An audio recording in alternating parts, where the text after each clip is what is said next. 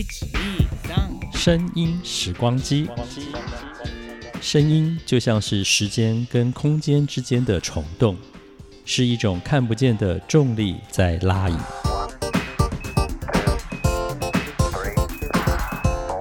欢迎收听《声音时光机》，袁永新主持。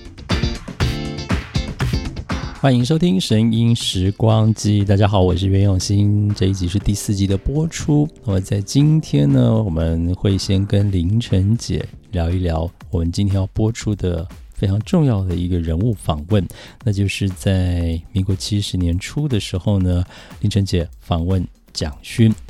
哇！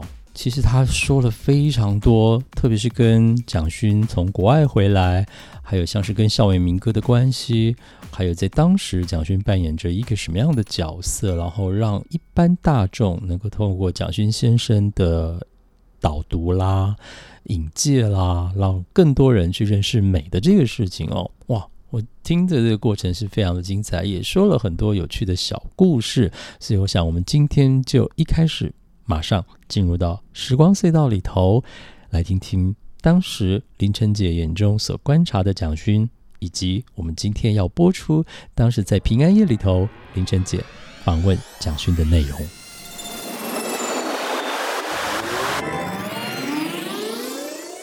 欢迎来到我和林晨有个约，大家晚安，我是袁永新。今天同样在节目当中为大家请到林晨姐，林晨姐好。你好，用心，还有大家好。这个每一次哦，我们在聊天的这个过程当中，当然我们最近都把很多的以前在平安夜的这个来宾跟这个受访者的声音，也带大家进到这个呃时光的隧道里头哦。是。那林晨姐其实在以前在做节目的时候，跟现在再重新回去听这些对谈的时候，至少也是相隔了十几二十年以上的声音。嗯嗯，不要太强调啊。好，开玩笑，开玩笑，没关系。真真真是糟糕啊！真是对不起啊！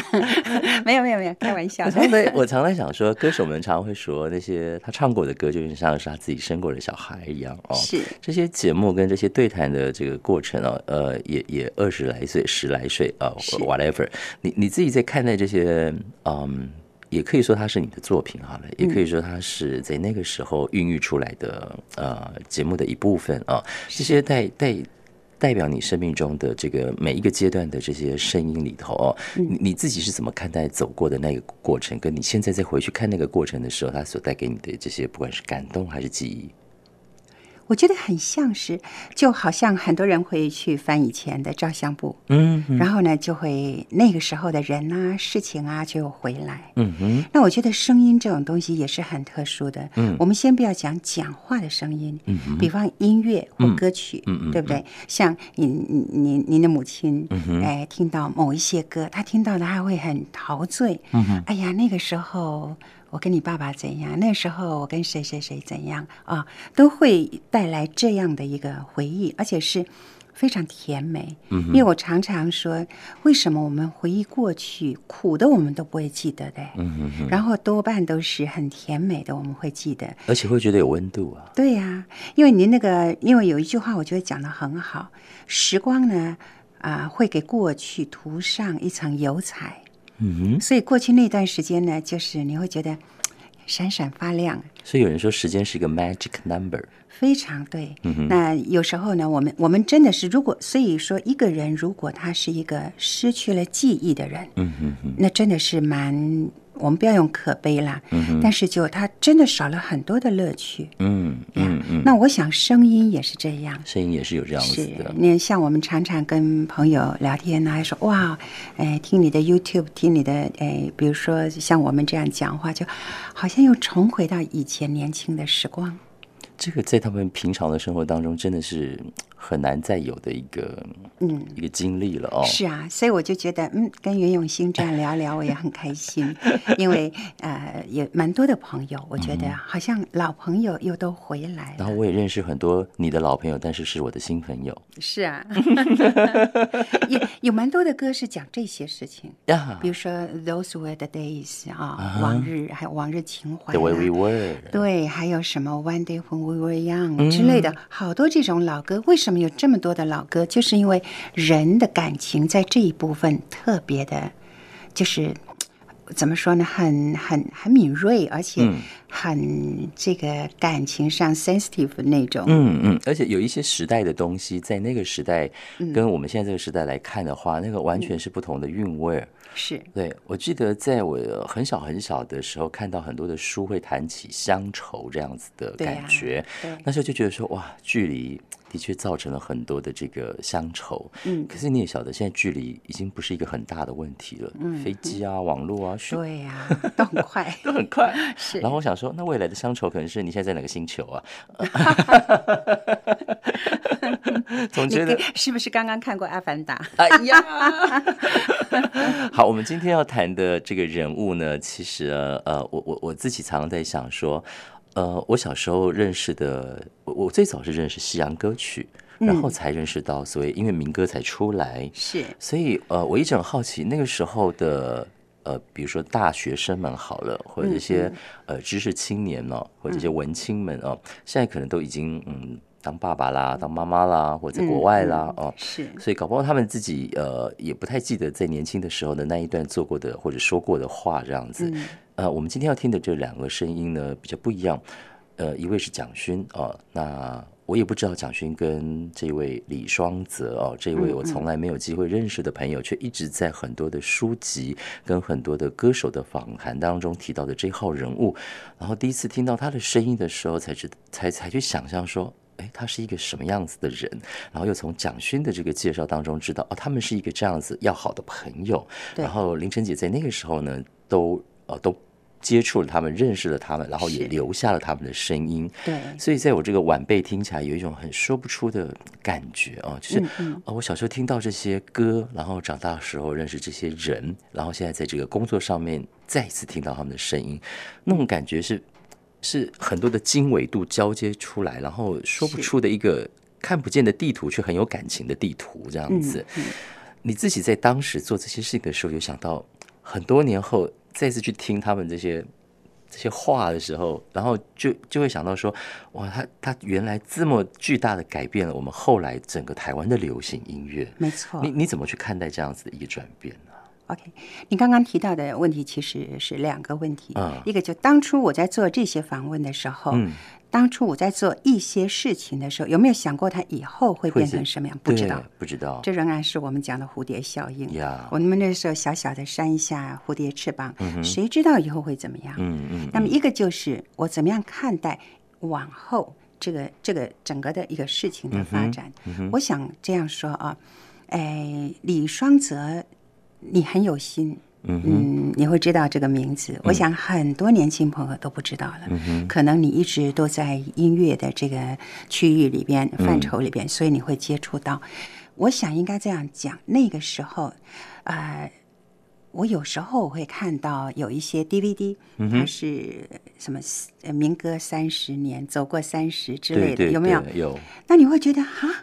呃，像陶小青她在主持，嗯对不对？然后现场挤得满满的人，然后你看那些人呢，都是四五十岁啊，嗯然后那个男的呢，个个都是头发有一点点秃啦，肚子有点大啦，然后女的呢，哇，就是。还是睁着那个那个少女时候的美丽的眼睛，然后每一个人都可以跟着唱。嗯，那有时候呢，台上主持人就会说：“OK，外面还有多少多少人进不来。”嗯哼，所以呢，你会觉得那一个时代也是很强壮的，对，不是只有现代。是一个我们经历同一个时间，却在不同的空间感受到同样感动的时代。没错，没错。那我愿意。谈一下，就是那个时候我自己是怎么样接触的这个啊？因为那个时候，呃，在我的节目，我想应该民国六十四五年左右吧就开始了。到了民国六十六年，这个呃校园歌曲就非常的非常的盛行，因为那个时候我几乎。大概呃一个礼拜或者是一个月有好几场，要到各个大专院校，带着这些民歌手去唱歌、金韵奖的。那么一开始是怎么样呢？因为有一天。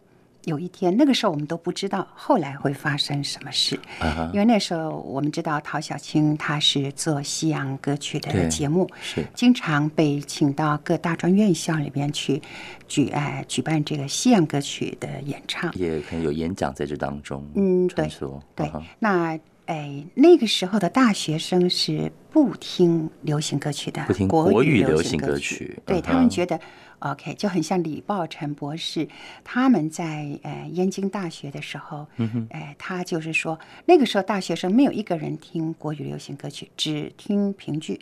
哦，那到我们那个时代呢，大学生是只听西洋流行歌曲，跟你一样喽，嗯哼，对不对？啊，就有一天。在淡江吧，嗯哼，李双泽呢，有一位啊，稍稍有一点点胖胖的，嗯，这么一个貌不惊人的一个年轻人，就跳到台上，抱着一个吉他说：“我们为什么老是要唱西洋歌曲？嗯我们为什么不唱我们自己的歌？”那时候，我想台下的人每一个人都愣住，是什么人啊？什么东东跑到台上讲这句话？我们哪有什么流行歌曲？我们哪有什么自己的歌？他就开始唱起一些台湾民谣。那个时候大家愣住了之外，好像都没有什么感觉。哦，哎，但是。自从他这么上台一下之后，开始有很多声音出来了。对呀，为什么不唱自己的歌？所以他是那个第一个做这个第一个做这个动作的人。那么后来正好许多事情都是这样，都在那样一个时代里边啊。你这个地方起一个头，那个地方起一个小点一把小火，然后哎，后来就变成燎原之火了。嗯那个时候我的节目。有一次啊，有一个人打电话给我，他是这个伤残学会的，是哎，那他说你可不可以来给我们做一个访问呢？哦，他们也很想到电台里边来。是，那我心里还在想，我说啊，伤残的朋友，我还有一点点心里忐忑不安，嗯我不知道怎么访问他们，怕会伤到他们。后来我去他们的一个练唱歌的一个场合，我一看。他们好快乐哦，有一个两只手臂都没有，只有到这个手手肘的地方，他就用两只手肘夹着口琴，哇，哎，就这么这么吹呀吹呀。那其他的，哎，有小儿麻痹的啦，坐轮椅的啦，拄着拐杖。那是有让你对这件事情改观吗？嗯，然后他们就在那里唱一些歌，我说这些歌很好听哎，我就问他，我说为什么我从来没听过？嗯，因为唱片上从来没有，那时候都是什么？大概美代呀、冉肖玲啊，什么这些的国语歌曲，当时的传播是没有唱片就听不到音乐，没错，一点都不错。所以我就说，哎，那可不可以把这些歌我们到电台来把它录下来，录成录音带？哦，哎，可能那，我也是第一个这样做的人。当时能够有声音被记录，大家都会觉得那是一个无上的光荣。没错，没错。后来他们当然很高兴，那他就他，我就问他们，我说：“哎，这些歌到底是谁写的曲，谁写的词？”嗯哼，他们说不知道，不知道是谁写的，就是在校园里，从高中大高中就开始这样传，因为他们那时候高中的年纪，就这么传传传，好年轻哎，好年轻。那我就说。OK，那这些歌就是歌曲孤儿。这个这个字用的很好。我就在节目里面我说 OK，我们现在要找他的爸爸妈妈。当因为我的节目是现场嘛，对不对？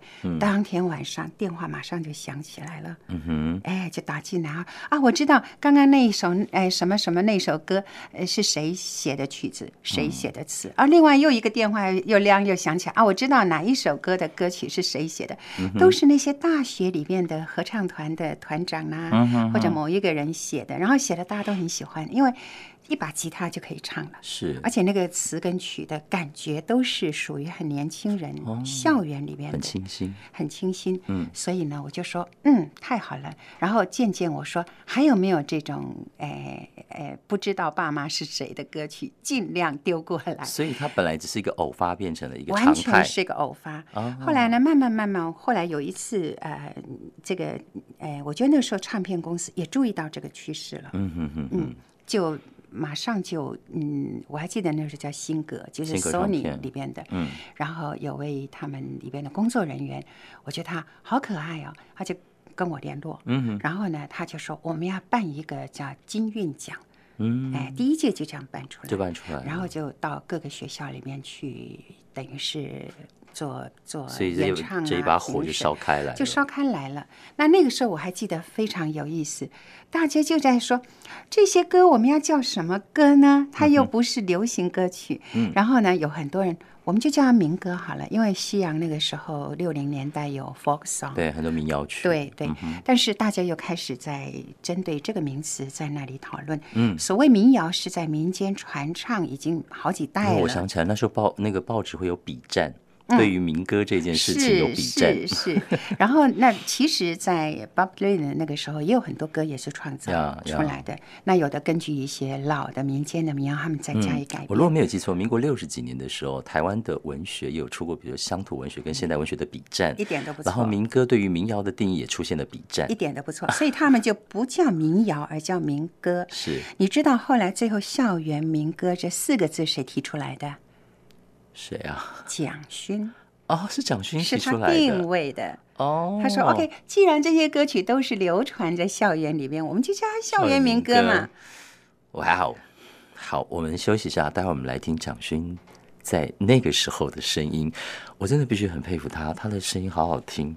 然后听完他的话之后，你就是全盘这样子接受接受，然后被说服。然后我们听蒋勋怎么谈李双泽，跟他怎么认识李双泽。是。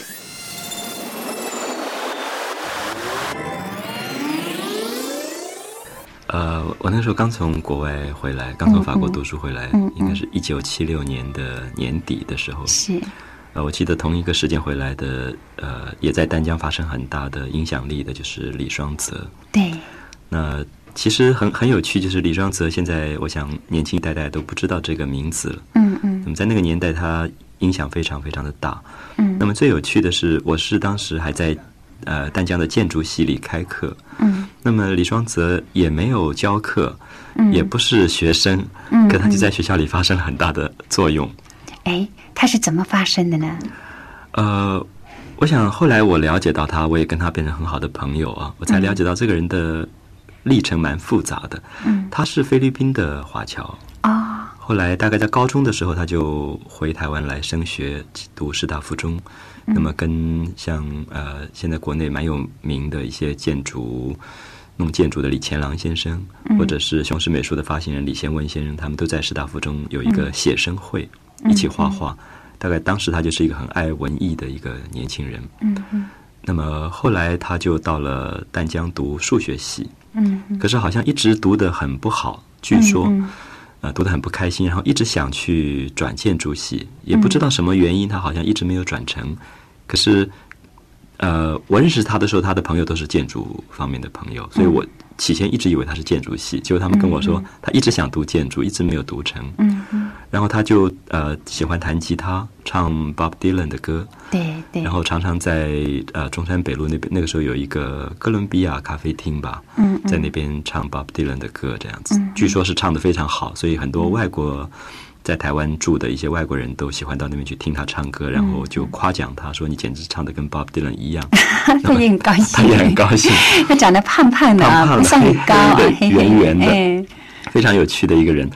那么后来他跟我讲，他说他呃大概跟我前后差不多年年代出国，我是一九七二年出国，那大概也是那个时候出国，他就到了纽约。那么对一个唱 Bob Dylan 的歌的人。那么跑到纽约去了，那真是开心，就带着吉他跑到格林威治村，就在那边唱。嗯，他发现没有人理他。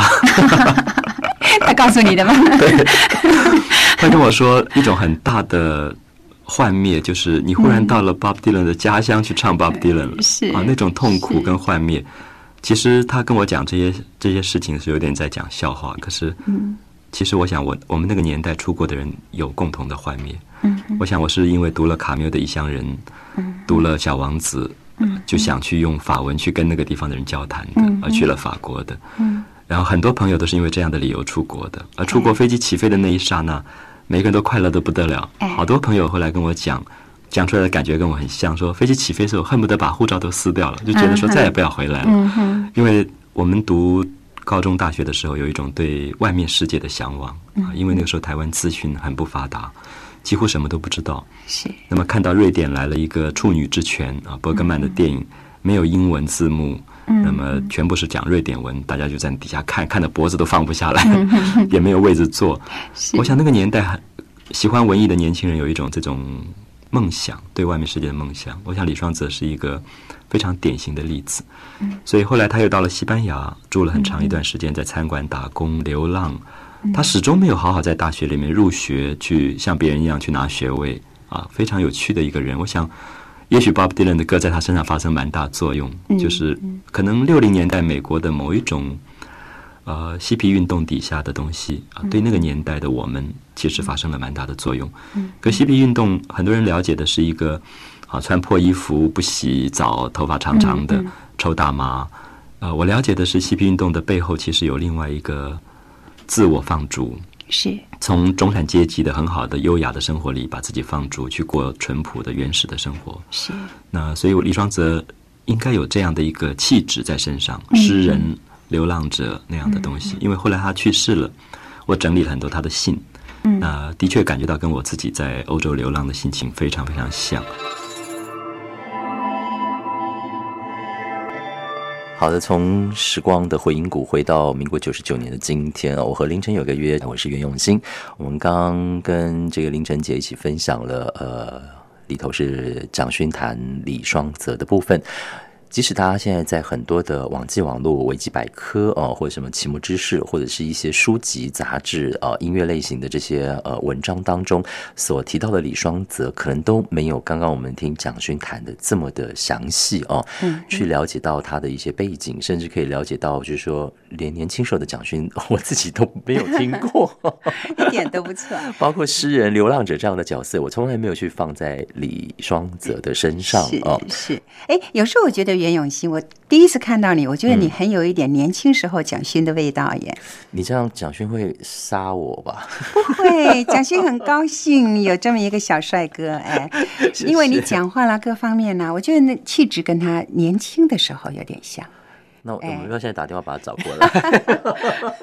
蒋欣也在我们电台做了很久的节目，是，哎，做的非常的成功。是，哎，你有没有觉得他的声音特别有魅力啊？我觉得我们曾经说过刘墉的声音很好听哦，是你所谓的 Mr. Perfect。然后我觉得刘墉的声音就是他不会有任何的呃所谓的虚字哦，就是每个字都是很准确的用这样子，所以听起来是那种像楼梯式方方格格的。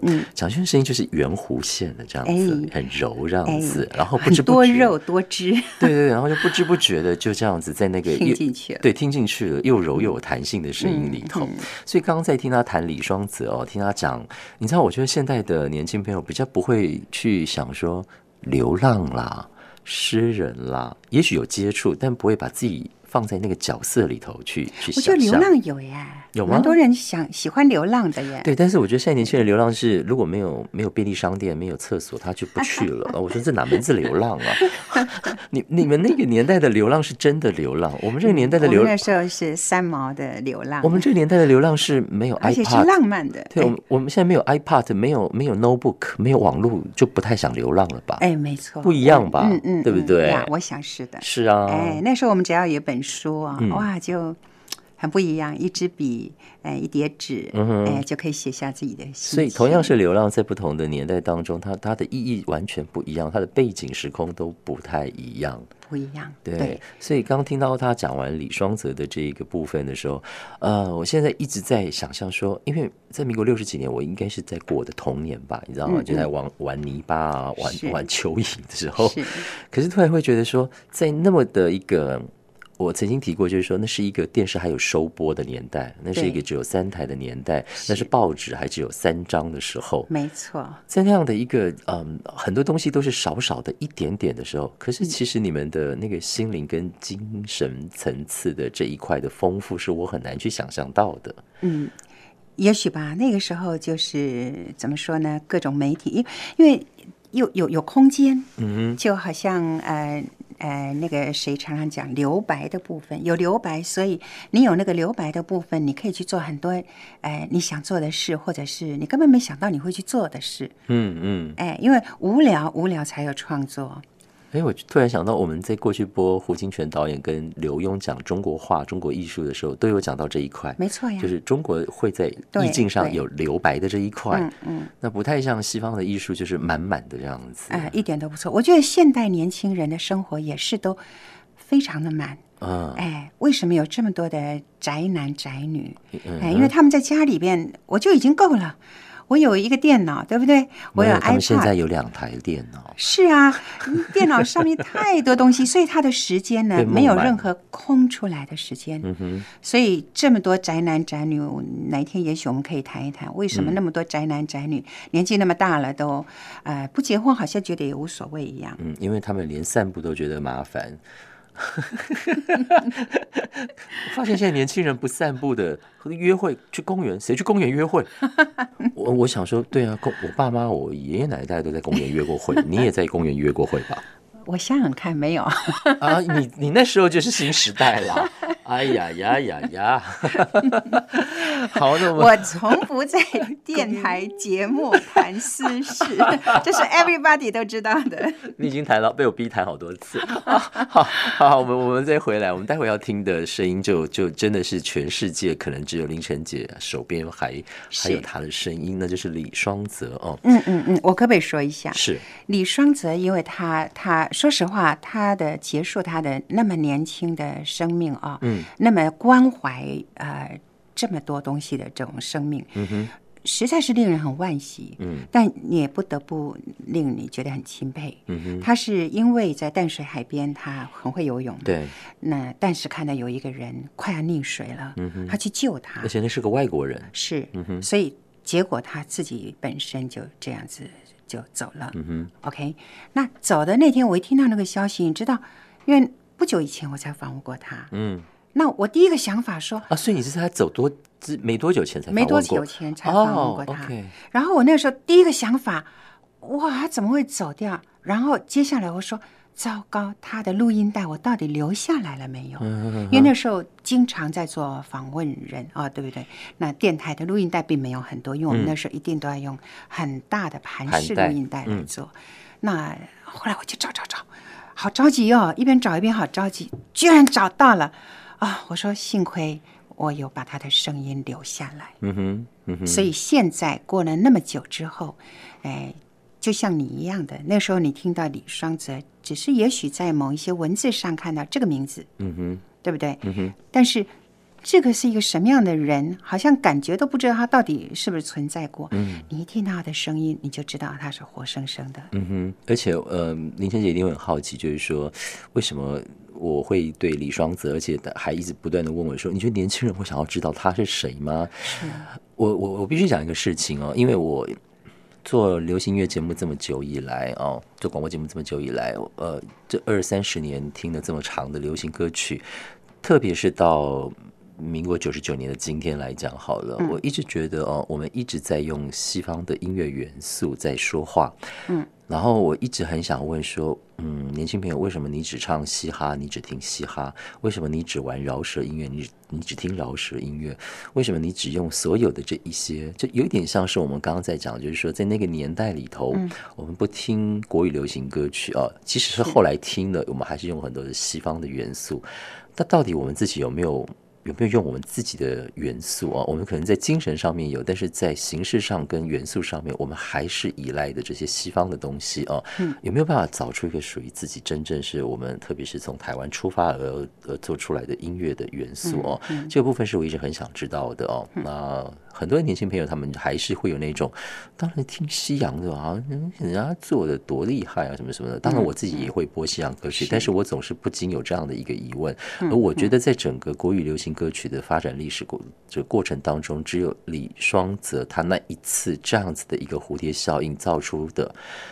爆炸力是到目前为止最大的一次。那么在这之后，并没有比它更大的一次革命性的爆炸性的改革过。是，所以我觉得有必要让所有关心流行音乐，然后现在也听流行音乐，而且是很年轻的年轻朋友，去认识一下李双泽，从他的声音讲的这些话，然后再去思考一下，你自己未来如果也是一个喜欢音乐、也想做音乐的人，是不是能够从这当中得到一点启发跟启示？没错，这是我很重要的一个原因。是是，我们就来听，就是当时，呃，你可能在别的地方也无法再听见哦，就是李双泽哦。我我我顺便来解释一下他的名字，木子李，双十国庆的双，泽呢就是责备大地，呃，恩泽的泽，恩泽的泽，早。你也可以说沼泽的泽啊，三点水的那个泽。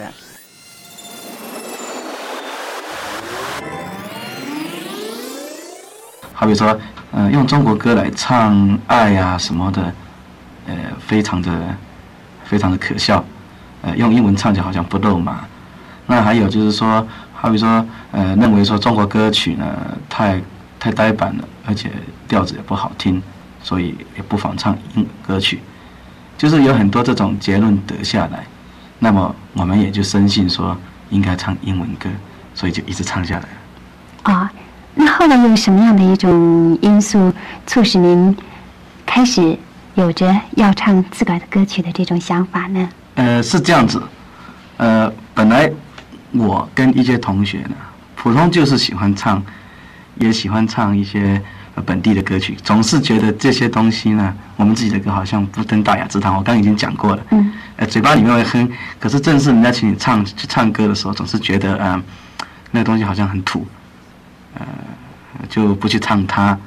那么，呃，当时也是因为躲在学校里面的关系，因为看到同学们都这个样子，那么就把它比喻说，大概全部的我们的台湾省的人，大概都是在这样做。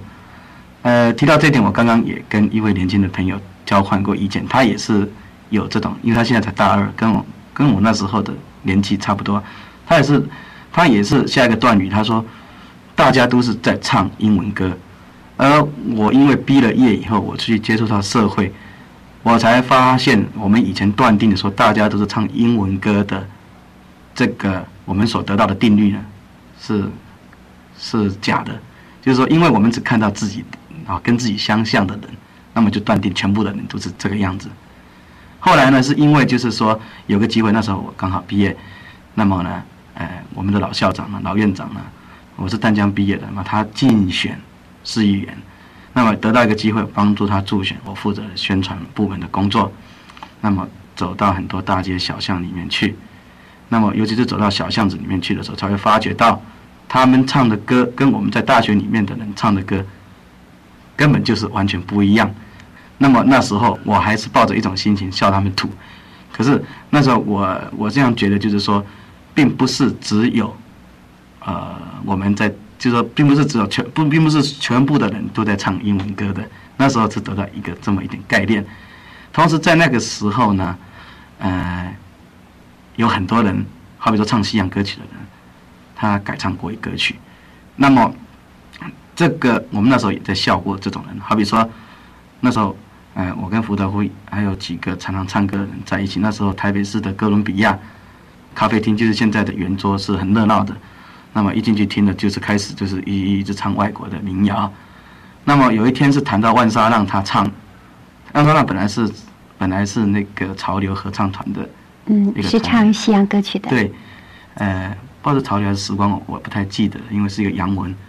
那么。他是唱西洋歌曲的，那那时候我们谈到的话题就是在笑，啊，万绍浪，呃，唱国语歌曲，呃，其中有一个有一个唱也是唱西洋歌曲民谣的，现在可能还在唱，嗯，他讲了一句话，那句话呢，我那时候是没有觉得是有什么东西在，可是后来我想了很多年以后，我才觉得，那么他讲那句话是说，呃，我绝对不会低贱到那种，那种那种地步去唱。呃，国语歌曲，他认为那是一种非常下贱的事情。那么那时候我们也都点头同意，因为认为我自己也跟自己讲，我绝对在没有饭吃或者干什么，绝对不会受这个社会的压迫，然后去唱国语歌曲。由这一点来看的话，也可以说我们这个社会并不是都是在唱英文歌。像一个歌星，他如果要生存在这个社会上，那么他就必须要用我们自己的语言来唱歌，因为广大的消费者。他是不接受英文的，这是我后来对整个社会的了解，是这个样子。那么问题就剩下学生，所以因此我那一次在淡江的演唱会上面呢，我想告诉呃同学们呢，也就是说这一点。好的，回到了民国九十九年来哦，只要听到袁永新的声音，就是回到现在今天晚上。我一直觉得我们在很多的那个时光回音谷当中进出跟穿梭哦，然后呃，这一次听到李双泽的声音，应该应该是所有的呃所有的听众朋友，我不晓得我不晓得所有听众朋友现在是是用一个什么样的心情哦，呃，不管你认识或是不认识哦。可能对李双泽这样的一个声音，在刚刚描述那一段过去的时候，应该有很多的画面，不管那个画面是呃经历过的，还是从他的这个语言文字当中去想象的，那都是一个对于后来所有台湾现在所谓的流行歌曲有很大影响的一段话。他谈起了淡江这个事件的时候，而且是当时的。当事人亲自谈哦，是这这我在过去所有的文文文献里是从来没有找不到找不到的啊。哎，于永新，你有没有一个感觉啊？嗯，就是我们在听这些人说话的时候，嗯哼，能不能想象当时的那种？他的感觉，我觉得不管现在的孩子们年轻的一代，他们用的，比如说你刚刚提到电脑啦、iPad 啦、iPad Touch 啦、哈 MP3 等等，那不管他用的是什么样，但是有很多的话，那个时候有意义，现在仍然有意义。嗯。我我确我我百分百确信这件事情。嗯，用的工具可能不一样，但是很多那时候讲的话，哎，你现在听听还是很有道理。是啊，对不对？嗯嗯。而且我常常在想，就是说，呃，我们自己在不要讲的好像什么人类文明史这么大的一个 格局了哦，就是说，我们不断的在我们的生活跟工作当中，呃，做了这么多的事情，那。有时候我们可能从服务的态度去想一件事情，然后不求任何的回报；但有时候我们真的是很有企图心的去做一件事情，希望看到某一种回馈或回应这样子。因为我最近有太多的朋友都在告诉我们，他的人生卡在一个他做很多的努力，却见不到有任何所谓的 feedback 这件事情。而那个 feedback 不一定是所谓的赚更多的钱，或者是得到更多的掌声，而是他不确定那个东西在做下去之后，对他的人生的意义是什么。嗯嗯，我我相信每个人都会有这样的一个阶段。是。对，那有很多人的那个阶段是在懵懂中，或者是嗯。迷迷糊糊中过去了这样子，然后可能就也不知道为什么就走到今天的这一条路上来，只是可能有时候常常刚好有一个夜深人静的晚上，或者是刚好有一个 moment 停了下来，才去。很快的闪了一下去想这件事情，但是都没有人可以来帮助我们或告诉我们一些什么。我直到最近我才发现，原来原来不是要借用什么呃什么样子的力量或什么的。当然我知道有很多人可能寻找宗宗教啦，寻找很多的这个其他的外外面的力量。但我一直到最近才发现，原来我是在我自己的回忆过程不断的。你可以说是一种反省也好，或者是不断的反刍也好，在那个不断的重复的在这个回忆跟过程里头，找出了一些蛛丝马迹，然后才想到说啊，我当初原来想的是这件事情，嗯，然后我现在其实还有机会，我应该可以去追寻那个部分。所以有很多的，比如说画家好了，他不一定是从小学画的，比如说刘奇伟。是在很后来的时候，透过了旅游，慢慢慢的，哎，在画这件事情上面找到了一个出口，那个出口刚好是我们所谓的艺术的那一块。嗯，那我绝对相信每个人身上都有那一块，找找到了一个出口，找到了一个方式，然后往那个方向去前进。嗯，对，是。而且我刚刚听李双泽的这个这个谈话的时候，嗯，哎，我突然有个感觉耶，呃，我们不是都蛮肯定说。由于他的一个石破天惊的一个举动，跟那个话，对后面产生了这么大的蝴蝶效应。嗯，可是，一直到他走之前，他完全不知道啊。嗯，他这一辈子应该都不知道，完全不知道啊。嗯，所以呢，但是，但是没有因为说他走了，这个事情就停下来。嗯，所以我是觉得，我们每一个人，包括我们所有的听众朋友在内，还有您呐，哎，甚至于我年纪那么大，我都觉得，我是不是？还是可以做一点什么事，就是你只要觉得是对的，你就去做。嗯，那不管将来的这个效，也许有很大的效应，也许只有一点点，也许完全没有什么效应。可是只要一个人、两个人、三个人听到，我觉得也蛮好的，嗯，也是一种，也是一种，哎，一种影响，嗯哼，哎，所以我是觉得听众朋友，您也真的不要担心，说我这样做有没有意义，嗯哼，哎，你如果觉得对的，就去做吧。嗯，我突然很想说，就是我们永远不用放大自己，却不可以看清自己。嗯，没错。嗯嗯，好，这个我们今天。用了比较长的篇幅，但是是很开心的，因为这是独一无二的一个声音的保留。谢谢林晨姐，谢谢，客气。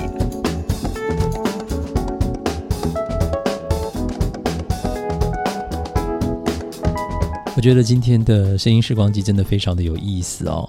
呃，我们先听了。